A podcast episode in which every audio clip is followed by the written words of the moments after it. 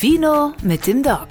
Der Gesundheitstalk zum Anstoßen. Gesundheit hat mit Lebensfreude zu tun und es geht uns darum, wie werde ich alt in einem guten und gesunden Zustand und habe Freude am Leben. Und Wein gehört zur Lebensfreude, zumindest für mich, mit dazu. Euer Podcast für ein genussvolles, langes und gesundes Leben voller Spaß und Lebensfreude. Mit Dr. Jan Ich sehe mich als Gesundheitscoach. und Katharina Gulaikow. Es wird mal wieder Zeit, dass wir uns sehen, weil ich weiß ja schon gar nicht mehr, was der Herr da so treibt in seinem Friesland.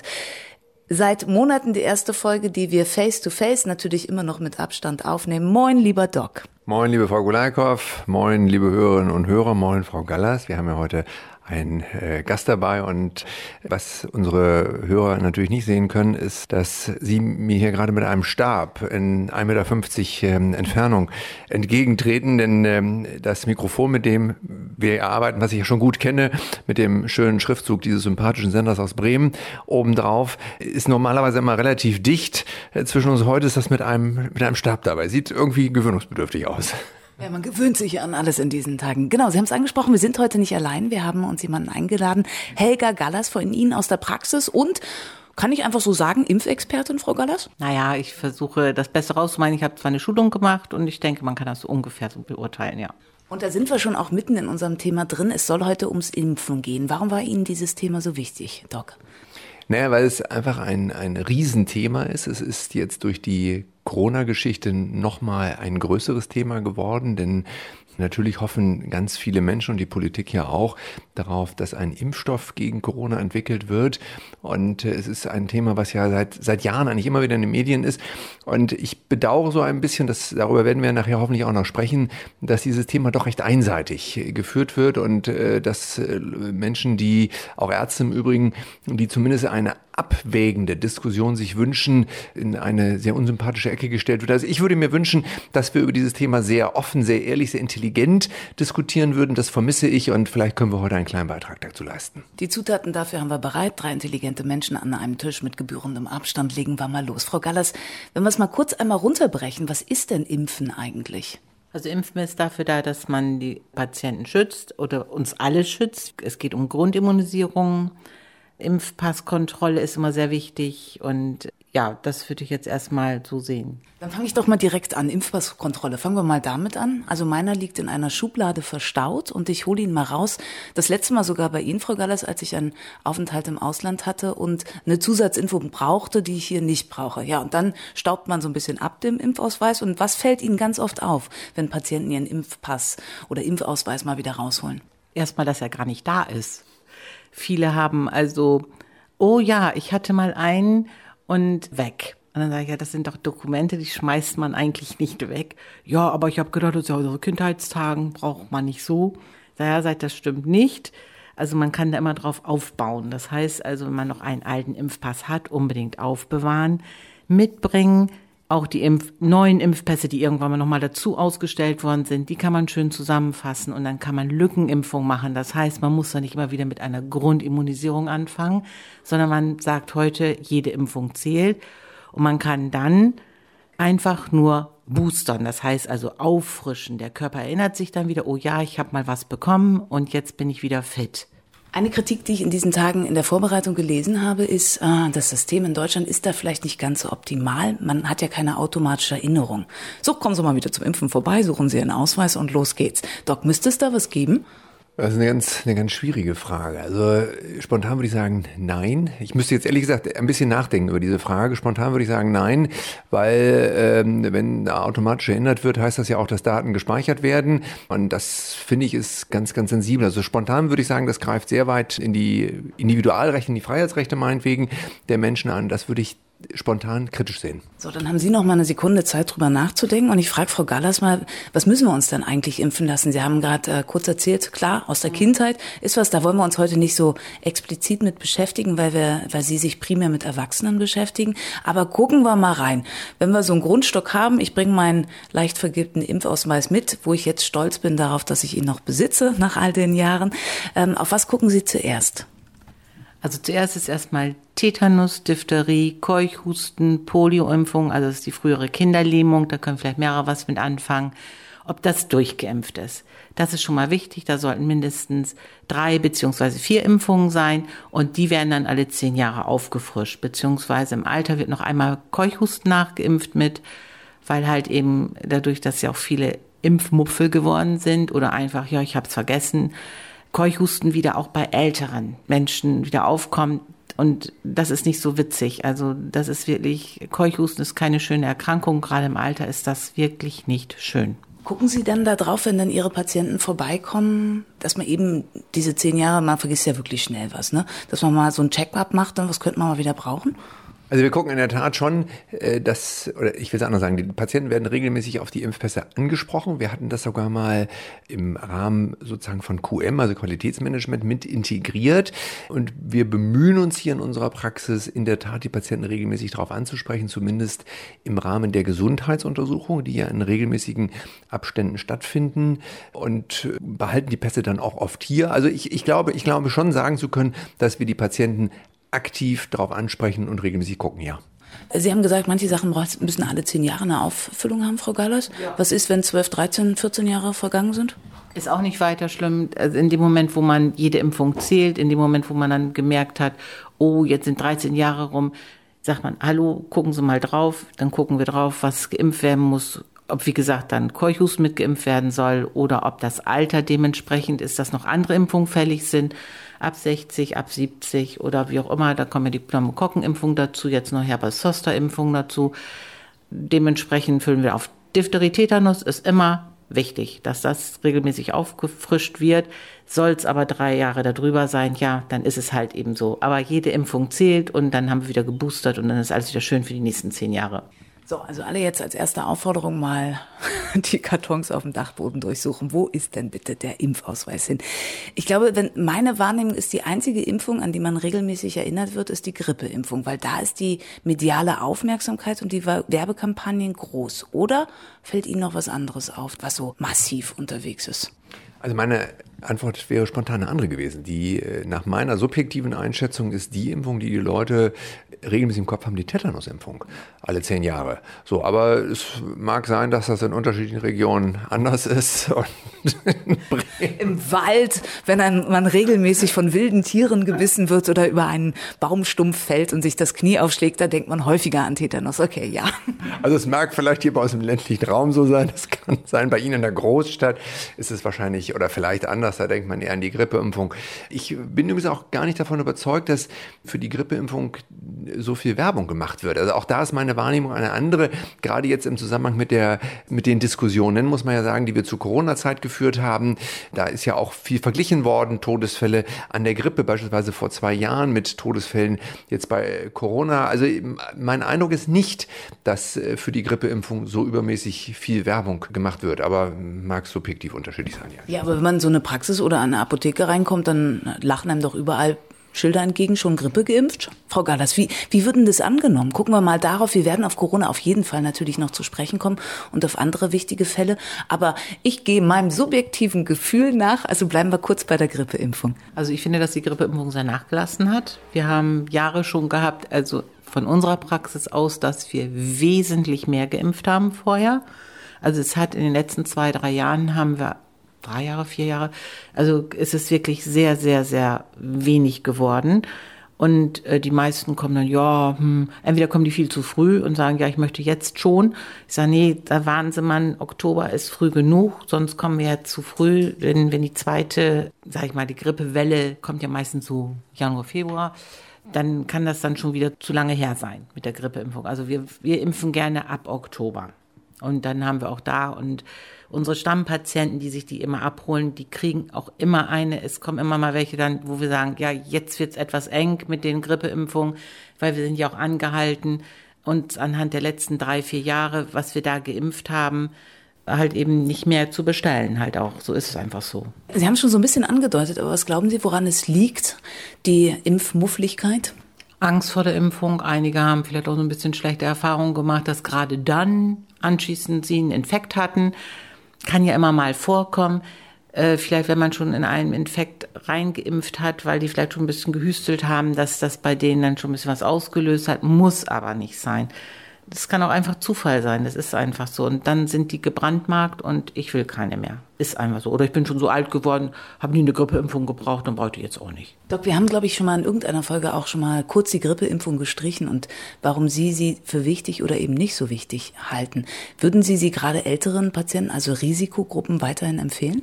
Ja klar, un uneingeschränkt, äh, gerade für Risikogruppen, das ist ja auch definiert, also für Patienten, die einen Diabetes haben, besonders den Typ 2, den sogenannten Altersdiabetes, für Patienten, die Herzerkrankungen haben, für Patienten, die Lungenerkrankungen haben.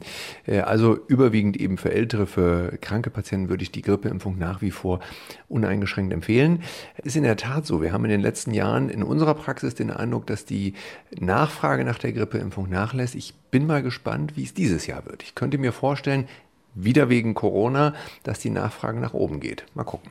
Ist denn da schon belegt, ob es da einen Zusammenhang gibt, dass es was bringt, wenn man Grippeimpfung regelmäßig hat, dass man da geschützter ist vor Corona?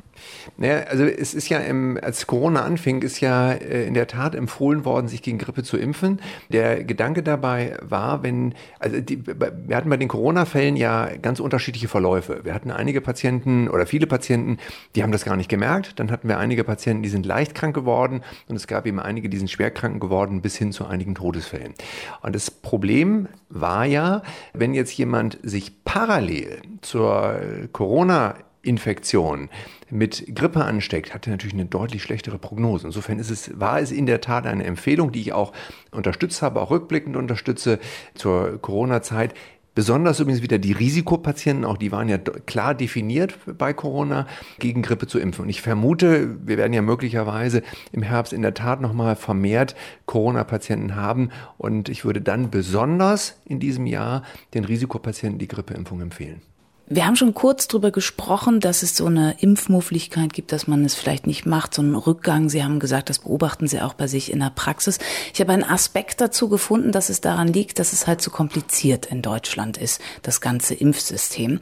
In vielen Ländern der Welt dürfen auch Apotheker impfen. In Deutschland hat sich dazu, jetzt muss ich nochmal gucken, zumindest für die Grippeimpfung in diesem Jahr etwas geändert, eine rechtliche Hürde. Was halten Sie davon, dass auch in Apotheken geimpft werden darf?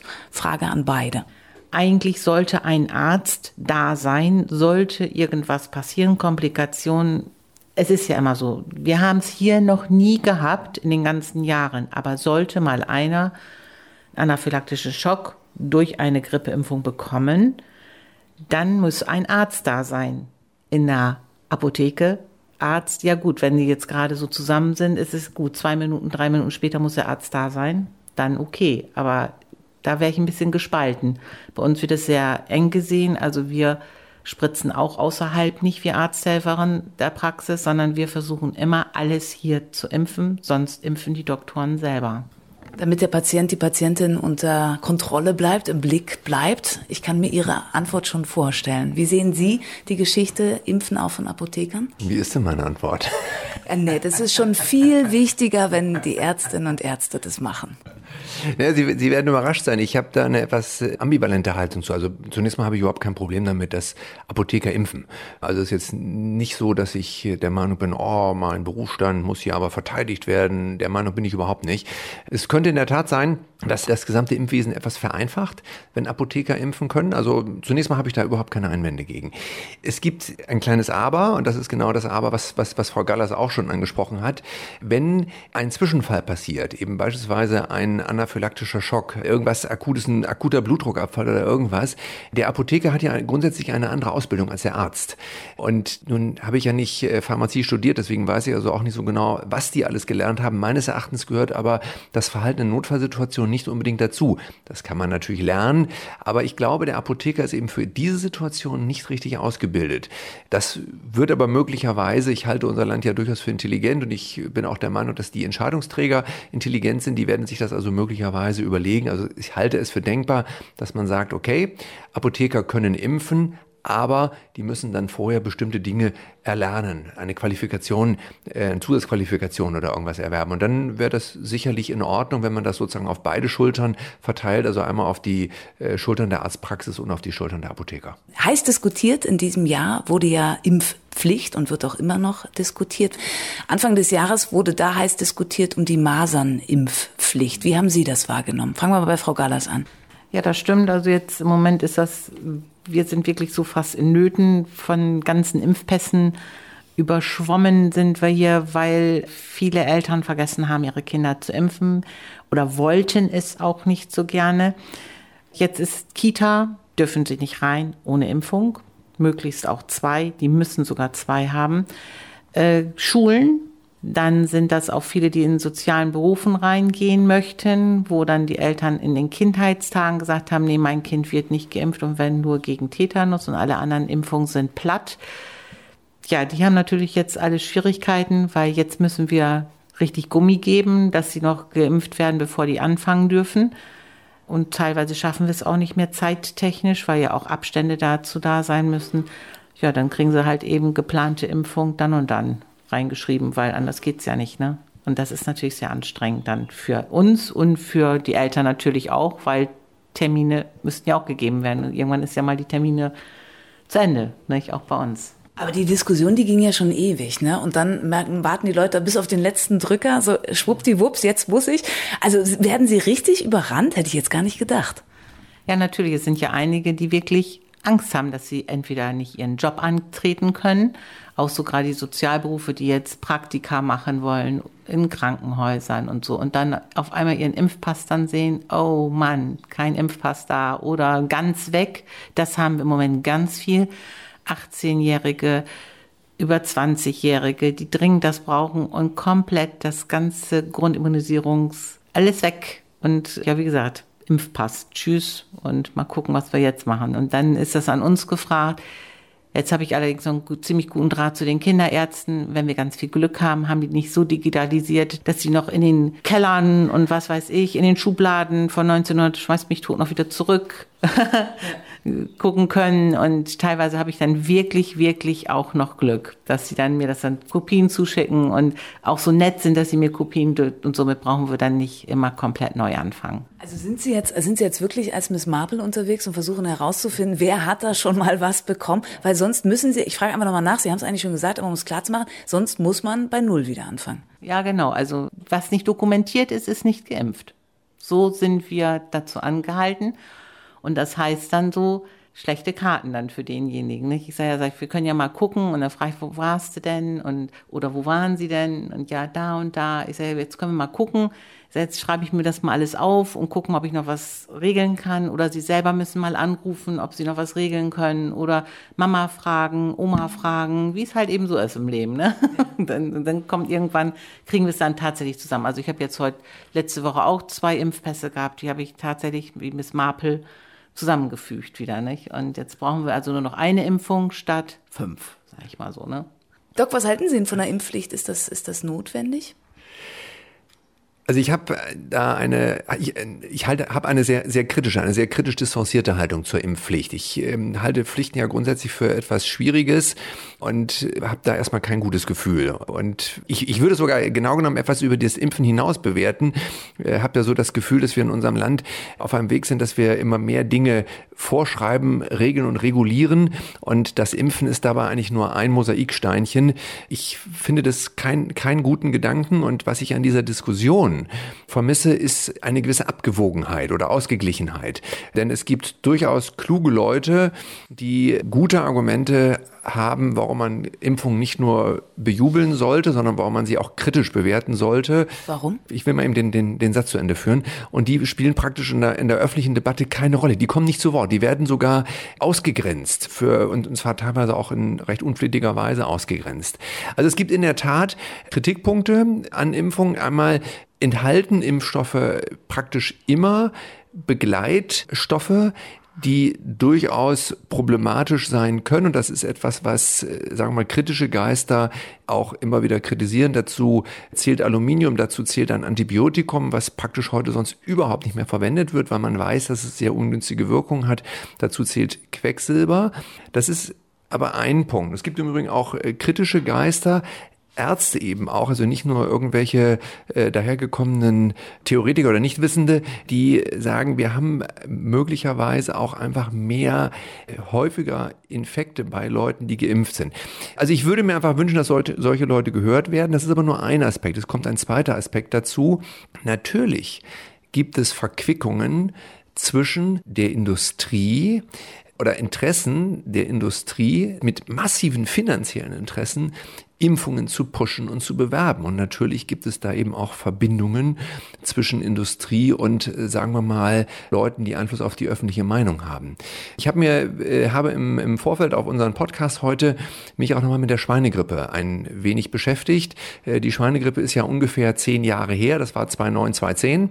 Das ist eigentlich ein, ein ja sehr unschönes Beispiel dafür, wie Impfungen oder wie etwas eben schlecht laufen kann. Und damals hat es eben massive wirtschaftliche Interessen gegeben, Impfstoffe, Impfstoffe zu pushen. Im Übrigen bis hin zur WHO. Auch da gab es wirtschaftliche Interessen oder wirtschaftliche Verquickungen zwischen der Industrie und auch Institutionen bei der WHO, äh, die eben sehr früh erkannt haben, hier ist eine große Chance, viel, viel Geld zu verdienen. Und am Ende können wir sagen, es hat bei der Schweinegrippe kaum Tote gegeben und es hat aber wahnsinnig viel, also kaum Tote global im Übrigen, weltweit, aber es hat Hersteller gegeben, die Millionen, Milliarden von Euro verdient haben und am Ende wurden die Impfstoffe massenweise nochmal für viel Geld verschrottet. Und äh, jede Hörerin, jeder Hörer, der das Thema kritisch beleuchten will, dem empfehle ich etwas und zwar gibt es eine sehr schöne Fachzeitschrift, das Arznei-Telegramm, Arznei-Telegramm.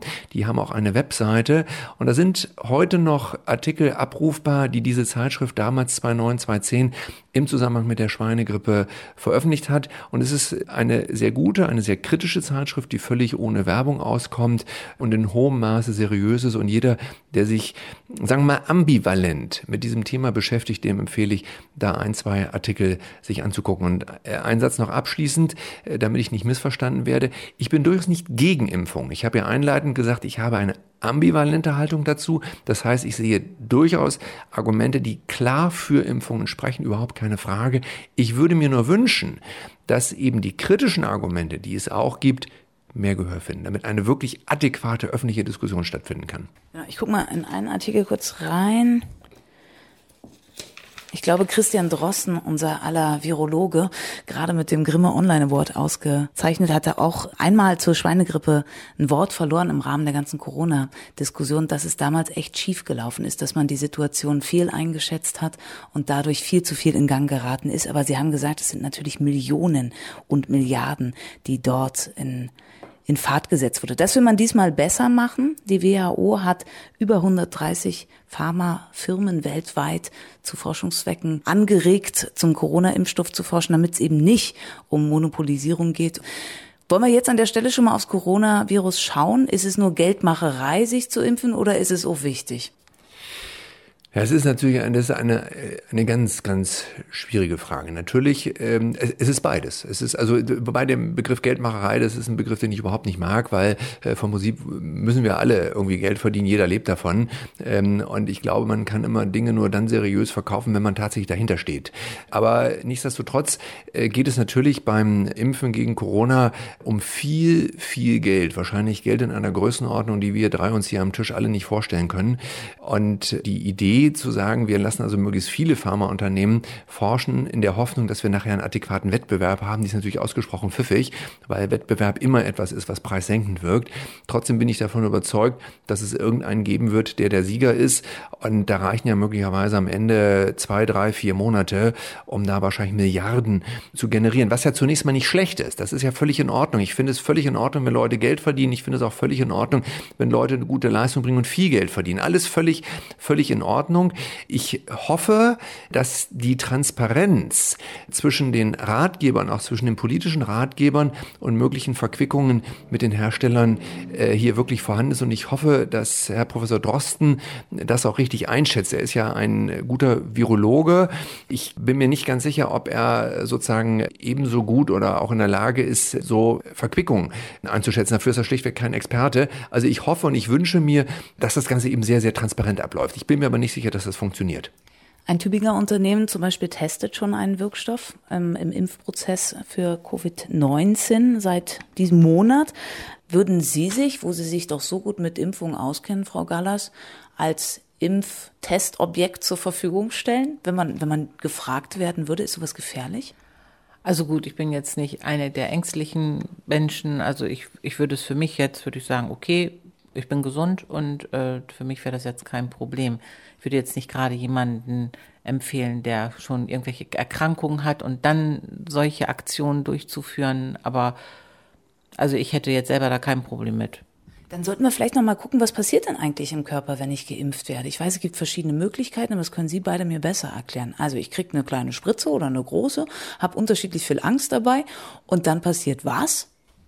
Also es gibt ja zwei Arten von Impfung. Es gibt Lebendimpfstoffe, sind Impfstoffe, bei denen Erreger abgeschwächt, aktive, lebendige Erreger in abgeschwächter Form geimpft werden, sodass der Körper Abwehrstoffe, Antikörper dagegen bildet. Und bei den Totimpfstoffen werden abgetötete Erreger gespritzt, injiziert. Dann gucken wir uns das mal beispielhaft an. Frau Gallas, wo passiert was? Lebendimpfstoffe sind Mumps, Masern, Röteln und Windpocken.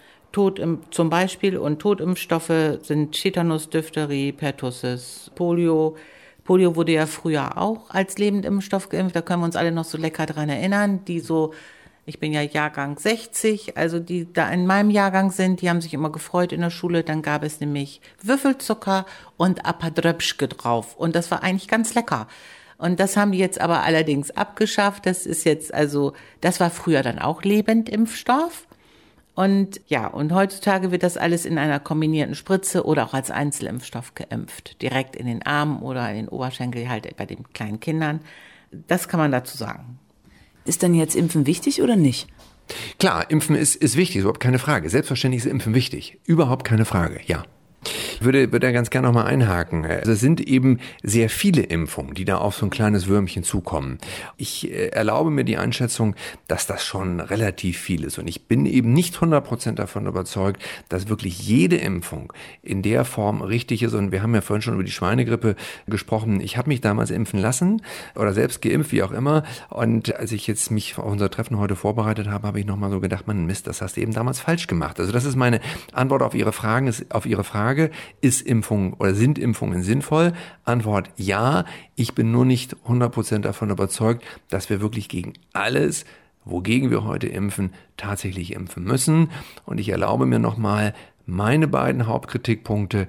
Erstens die Zusatzstoffe, die in den Impfungen mit drin sind. Aluminium, ein Antibiotikum, Formaldehyd, Quecksilber, von denen wir wissen, dass die teilweise desaströse Folgen haben, und auf der anderen Seite natürlich auch die finanziellen Verquickungen, die immer dazu führen, dass Menschen einfach ein Interesse daran haben, diese Impfung zu pushen. So, also das sind meine, meine beiden Kritikpunkte und meine etwas barocke, wie gewohnt barocke Antwort auf Ihre knappe Frage. Packe ich noch dazu, habe ich auch gelesen, dass die Ausgaben der Krankenkassen für Impfung so minimal sind im Vergleich zu dem, was an Medikamenten ausgegeben wird. Also einfach nur für die Diskussion. Ich glaube, Medikamenten liegen bei 17 Prozent die Ausgaben und für Impfungen unter eins.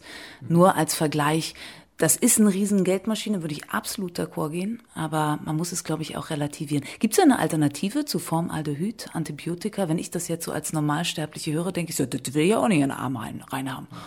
Und gibt es eine Alternative? Die Frage kann ich Ihnen nicht beantworten, wahrscheinlich nicht. Da muss man Impfhersteller fragen. Äh, also die, die Leute, die das machen, die sind ja alle intelligent und die beschäftigen sich tagtäglich mit diesen Dingen. Und natürlich ähm, wissen die Produzenten auch, äh, dass es diese Kritikpunkte gibt. Also werden sie sich bemühen, äh, diese Trägersubstanzen, so nenne ich das jetzt mal, rauszunehmen.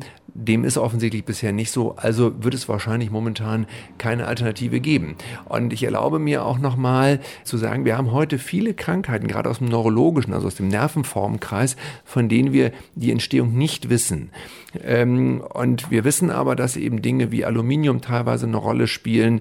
Also welche, welche, welche Rolle da eben möglicherweise auch Impfungen spielen können, darüber würde ich mir eben auch eine offenere Diskussion führen. Und um das nochmal deutlich zu sagen, ich habe nicht gesagt, dass durch Zusatzstoffe neurologische Erkrankungen entstehen können, aber ich würde mir wünschen, dass es eine offenere Diskussion dazu gibt, denn ich weiß, es gibt auch ärztliche Experten, die durchaus da eine, sagen wir etwas distanzierte Haltung zu haben. Und wir können, ich will auch das noch kurz sagen, Sie haben das mit den Medikamenten gerade angesprochen. Ich bin erstmal überrascht gewesen. Ich äh, wusste nicht, dass also im Vergleich zu den Ausgaben für Medikamente die Ausgaben für Impfstoffe so gering sind. Das ist, ist mir neu, ist eine spannende Information. Bei den Medikamenten ist aber natürlich genau das Gleiche. Ja, auch da gibt's natürlich massive Interessen und wir haben ja in diesem Podcast schon oft darüber gesprochen, dass man viele Dinge anders machen kann und dass die Medizin sich da sicherlich verbessern könnte und in, mit, in vielen Fällen mit Medikamenten, mit weniger Medikamenten viel besser auskommen würde und die Leute viel gesünder halten würde, ohne Nebenwirkungen. Also vom Prinzip ist das eine Diskussion, die läuft eigentlich auf Augenhöhe ab. Ich erlaube mir an dieser Stelle einen kleinen Einschub, der im Nachhinein aufgenommen wurde. Also beim Schnitt des Podcastes habe ich nochmal nachrecherchiert, um das hier ganz genau nochmal sagen zu können, weil mir die Zahlen, während wir den Podcast aufgenommen haben, nicht exakt vorlagen. Also zum einen für die Ausgaben für Arzneimittel und Impfstoffe. Da gibt es eine Statistik der GKV, das ist die zentrale Interessenvertretung der gesetzlichen Kranken- und Pflegekassen in Deutschland.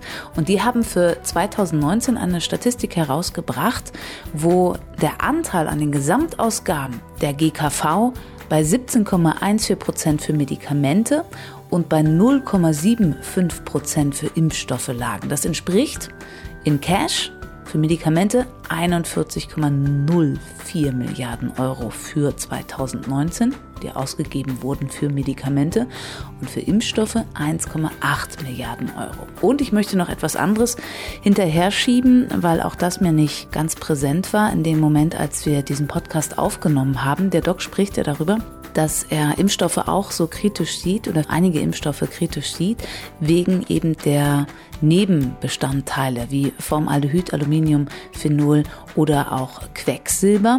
Dazu habe ich unterschiedliche Aussagen. Einmal vom Robert Koch Institut, die ja auch Impfempfehlungen rausgeben. Die sagen, das ist so, ja, allerdings in äußerst geringen Konzentrationen, weit unterhalb der toxikologischen Grenzwerte. Jetzt können wir natürlich auch die Diskussion aufmachen, inwieweit sind Grenzwerte denn überhaupt gut gesetzt. Also sie sind drin. Und sie erklären auch nochmal, warum sie drin sind. Also die Substanzen dienen beispielsweise dazu, um Impfviren abzutöten. Das macht zum Beispiel Formaldehyd, die Immunantwort zu verstärken. Das macht Aluminiumhydroxid oder den Impfstoff haltbar zu machen. Das macht zum Beispiel Phenol. Zum Quecksilber, da hat sich einiges getan nach Protesten. Vor einigen Jahren hatten nämlich amerikanische Mediziner die These aufgestellt, dass der in den USA registrierte Anstieg von Autismusfällen vielleicht ja mit dem quecksilberhaltigen Konservierungsmittel Thiomersal zusammenhängen könnte, der in manchen Impfstoffen vorhanden ist. Und die Weltgesundheitsorganisation WHO, das US-amerikanische Institute of Medicine sowie die Europäische Arzneimittelbehörde EMA sind allerdings inzwischen unabhängig voneinander zu dem Schluss gelangt, dass die verfügbaren Studien gegen einen solchen Zusammenhang sprechen. Aber gleichwohl haben die Pharmahersteller auf die heftige Debatte reagiert, die ausgelöst wurde. Und seitdem gilt, dass inzwischen alle generell empfohlenen Schutzimpfungen quecksilberfrei erhältlich sind. Okay, schwierige Nummer. Also, ja, diskutieren wir drüber, aber ja, immer mit Fakten.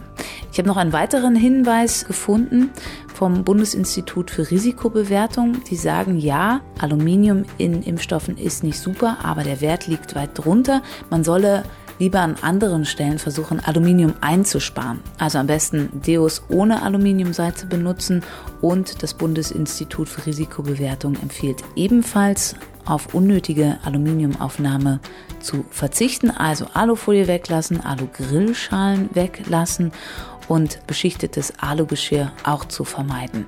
Und zudem sei es ratsam, auf Fertiggerichte in Aluschalen zu verzichten, um insgesamt die Aluminiumaufnahme zu reduzieren, die nachweislich in zu hoher Konzentration nicht gut für unseren Körper sei.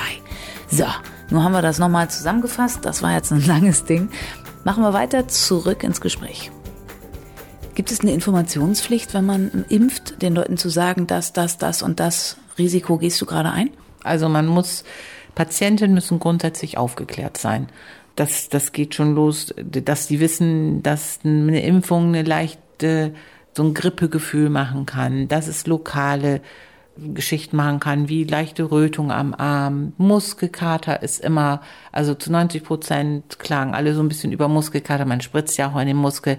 Das sind so zwei, drei Tage. Man sollte darauf achten, dass bei Krebserkrankungen, bei den Frauen, die die Brust weg haben, dass man nicht an der Seite spritzt. Also man muss schon so ein bisschen aufpassen und die auch aufklären darüber.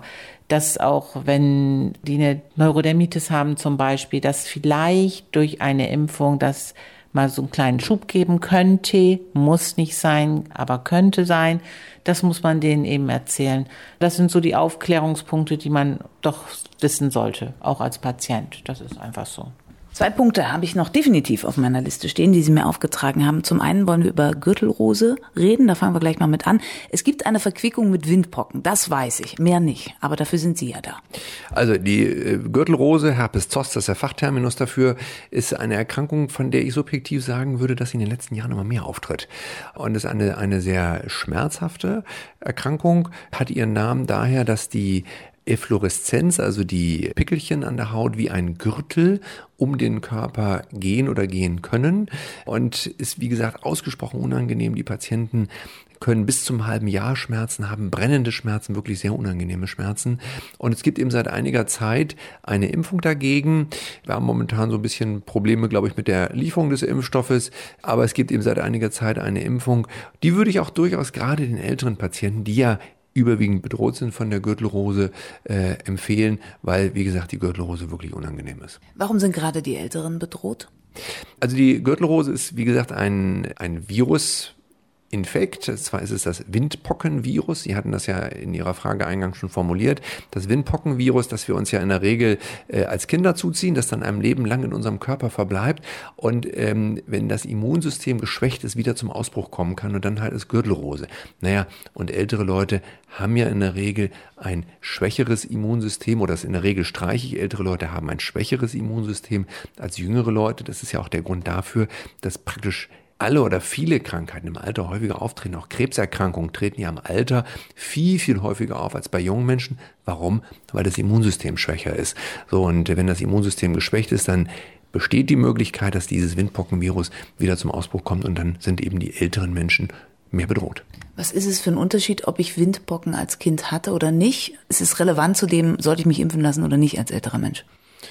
Also ich unterstelle mal, dass fast jeder ähm, Windpocken hat als Kind, also gerade jetzt die ältere Generation.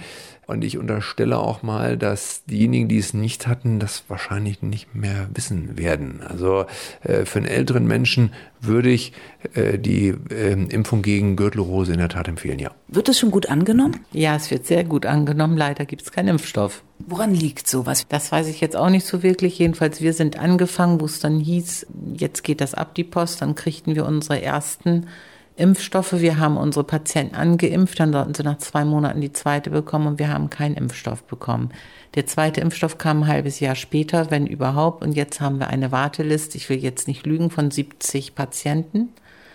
Und äh, jeder braucht zwei und es kommt immer mal so 10, 20 auf den Markt. Dann kann man sich das mal hochrechnen, weil wir jetzt gesagt haben, okay, wir wissen nie, wann nächste, der nächste Schub kommt werden wir das immer einem Patienten zwei Dosen gleich zurücklegen, damit das gar nicht erst für die Patienten, die dann angeimpft sind, nicht wieder so ein halbes Jahr und dreiviertel Jahr geht. Was, was hat das für Auswirkungen, wenn ich jetzt, wenn der Abstand zwischen den zwei Impfungen größer wird? Jetzt sagen die Hersteller nichts. Also so wie ich das jetzt mit den Pharmareferenten dann so, äh, das würde, würde nichts machen, wobei der Impfabstand feststand, Tag null, zwei Monate später. Also jede Impfung zählt und daran halte ich mich jetzt, wenn die das dann so sagen, ist es so in Ordnung und ich denke, dass das dann so, so seine Richtigkeit dann hat. Seit wann wird gegen Gürtelrose geimpft? Ist das was Neues? Es, ja, das ist jetzt ungefähr vielleicht ein Jahr. Das muss man ja mal so ein bisschen zurückrechnen, weil es läuft ja alles so ein bisschen raus, weil ja wirklich die Lieferschwierigkeiten dermaßen sind. Ich meine, es seit einem Jahr. Äh, dass das richtig losgegangen ist. Das ist hauptsächlich für Patienten ab 60. Alles, was unter 60 ist, das sind dann COPD-Patienten oder halt eben die sehr immungeschwächt sind, die chronische Erkrankungen haben. Da fängt man dann so ab 50 schon an zu impfen. Aber leider müssen wir ja ein bisschen dann auskämmen, was bei den Älteren ist, die schwer COPD haben oder so und halt eben Immunsystem etwas geschwächt sind, das müssen wir dann halt eben mit den Ärzten ein bisschen absprechen, wen sollen wir zuerst nehmen und wenn wir was kriegen. Ja, ist so. Es ist äh, leider, leider so. Und das ist nicht nur mit Herpes Zoster so. Wir müssen nochmal COPD erklären. COPD ist eine Lungenerkrankung, die hauptsächlich hauptsächlich, sage ich jetzt mal so, durchs Rauchen zugange kommt, dass halt eben die Flimmerhärchen alle nicht mehr dort sind, dass die Lunge nach und nach versteift und die Atmung dann nachher so schwierig sein wird, dass man dann an einem transportablen Beatmungsgerät hängt. Und die Patienten sind natürlich mehr gefährdet. Ja. Eine andere, und da sind wir eigentlich schon wieder in der Lunge, andere Impfung wurde jetzt heiß auch gerade zu Anfang der Corona-Zeit diskutiert. Also mir fällt jetzt nur die, die Grippeimpfung ein. Welche oh, meinen Sie denn? Ach, ach, die, die, die Pneumokokken, stimmt. Gut, 1 zu 0 für Frau Gallas. Äh, die Pneumokokkenimpfung, die Impfung gegen Lungenentzündung, stimmt. Auch eine Impfung, die eben Ältere bekommen, um eben möglichst nicht an Lungenentzündung äh, zu erkranken. Und warum man das äh, parallel mit der Corona-Pandemie gemacht hat, ist relativ einfach erklärt. Gleicher Grund wie bei der Grippe. Wer eben beides kriegt, hat einfach eine schlechtere Prognose. Und schlechtere Prognose heißt eben schwere Krankheit, im Extremfall Tod. Ich weiß, ich habe mit meinen Eltern da auch drüber diskutiert, die haben sich impfen lassen. War hier der Andrang dazu dann auch wieder hoch? Ja, also wir haben sehr großen Andrang. Was soll ich? Auch hier haben wir wieder eine Warteliste. Weil es gibt keinen Impfstoff wieder zur Zeit. Und wenn einer ausgespuckt wird, letztens haben wir doch tatsächlich 20 Stück bekommen, nach einem drei Monat Warten. Und äh, jetzt haben wir wieder nichts. Und äh, die kamen sogar aus Japan. Und die müssen eine deutsche Zulassungsnummer bekommen, sonst dürfen wir die nicht impfen. Und das haben wir natürlich gehabt, das ist, sonst hätten wir sie ja nicht bekommen. Aber es ist auch sehr spannend. Auch dort haben wir wieder eine riesengroße Warteliste gehabt. Und jetzt hat sogar die Kassenärztliche Vereinigung das Alter hochgesetzt. Normalerweise ist das ab 60 und indikationsmäßig, also wenn die jünger sind bei Asthma, COPD, also das sind wieder die Lungenkranken, die halt eben die Herzkranken, Diabetiker und halt eben auch wieder die Immungeschwächten, die das haben sollen und die das dann auch unter 60 haben dürfen. Und ist bloß nichts da. Und jetzt müssen wir wieder gucken. Jetzt heißt es dann, ab 70 dürfen, soll geimpft werden, die Älteren auch ohne Vorerkrankungen. Ja, und jetzt versuchen wir natürlich auch wieder, wenn einer eine schwere COPD hat, dann ist er wieder, rückt er natürlich ein bisschen vor. Wir müssen da ja ein bisschen drauf achten. Auf der anderen Seite haben auch viele junge Leute Angst durch Corona und dann wird ja auch was in die Medien dann reingesetzt. Achtung, Achtung, Pneumokokken impfen, dann wird aber nicht weiter durchgelesen, dass dann ab 60 oder nur chronische Erkrankungen und dann kommen dann auch 40-Jährige, die das gerne haben wollen. Und dann müssen wir denen leider erstmal erzählen, wir müssen erstmal gucken, dass wir unsere chronischen Patienten, die richtig dolle krank sind, dass wir die erstmal impfen müssen. Wie viel Verständnis ist da da? Ja, wenn man, also man muss das schon ein bisschen adäquat rüberbringen. Man muss schon sagen, also hören Sie mal zu, ich selber bin auch 60. Ich habe verzichtet auf meine Impfung. Es ist tatsächlich so, ich habe auf meine Pneumokokkenimpfung verzichtet. Zu dem Zeitpunkt gab es das noch ab 60 und habe versuche denen das dann zu erzählen. Ich bin gesund und ich gebe meine meine Impfung habe ich einem Kranken gegeben. Und dann, oh ja, ja, ja, dann haben sie auch recht und dann ist auch alles okay. Also man muss das auch ein bisschen vernünftig rüberbringen. Ich meine, dann hat auch jeder Verständnis, denke ich mal so. Und wer keinen hat, der hat dann halt eben, ja gut, okay. Ja, klar. Wir merken schon, es ist ein Thema, über das man reden muss. Das würde ich als erste Zusammenfassung mitnehmen. Wir müssen darüber reden, wir müssen kontrovers auch darüber diskutieren und im Austausch bleiben und gut informiert sein. Die Zusammenfassung ist aber eigentlich Ihre Aufgabe, lieber Doc. Und ich glaube, wir sind an dem Punkt, oder? Ja, von meiner Warte aus sind wir an dem Punkt und ich fasse gerne einmal zusammen. Impfungen sind sinnvoll, Impfungen sind sicherlich etwas Gutes. Ich wünsche mir eine offenere Diskussion, bei der alle, auch kritische Argumente und kritische Köpfe zu Wort kommen, damit wir mehr Transparenz in dieses Thema bekommen. Das ist eigentlich schon die Zusammenfassung. Mehr gibt es dazu eigentlich nicht. Kleinen Blick noch nach vorne. Wir haben ja über Corona gesprochen. Nach aktuellem Erkenntnisstand könnte es sein, dass es einen Impfstoff im nächsten Sommer 2021 geben würde. Lassen Sie sich impfen? Gute Frage. Ich habe mir die Frage auch schon gestellt. Ich kann die Frage momentan nicht beantworten. Das kann, ich, ich werde möglicherweise müssen. Damit sind wir wieder beim Thema Impfpflicht.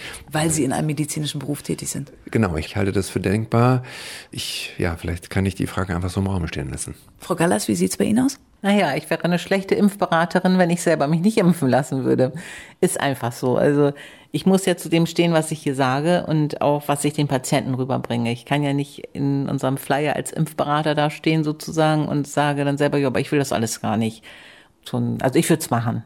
Aber ich weiß jetzt schon, dass da so viele Patienten darauf hinfiebern, dass das kommt.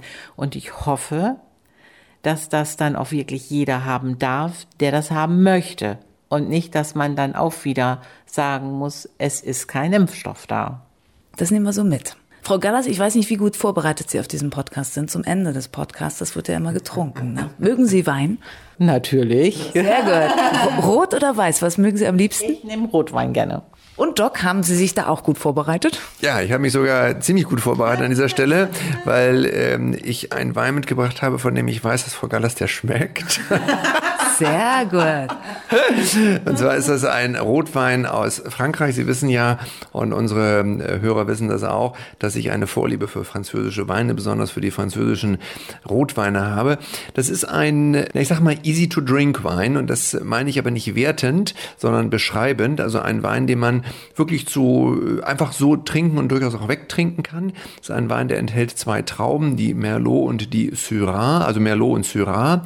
Und äh, weil unsere Hörer äh, ja wissen, dass Frau Gulaikow. Und Hörerin. Und ich, ich habe ich hab nur drauf, Frau Gulaikow, ich habe darauf gewartet. Ich habe sie an dieser Stelle sogar einmal angeguckt. Hat er, hat er. Ich meine, an sich, ich, ich notiere über die letzten Wochen und Monate, Sie haben durchaus dazugelernt. Und Im nächsten Schritt sagen wir dann HörerInnen.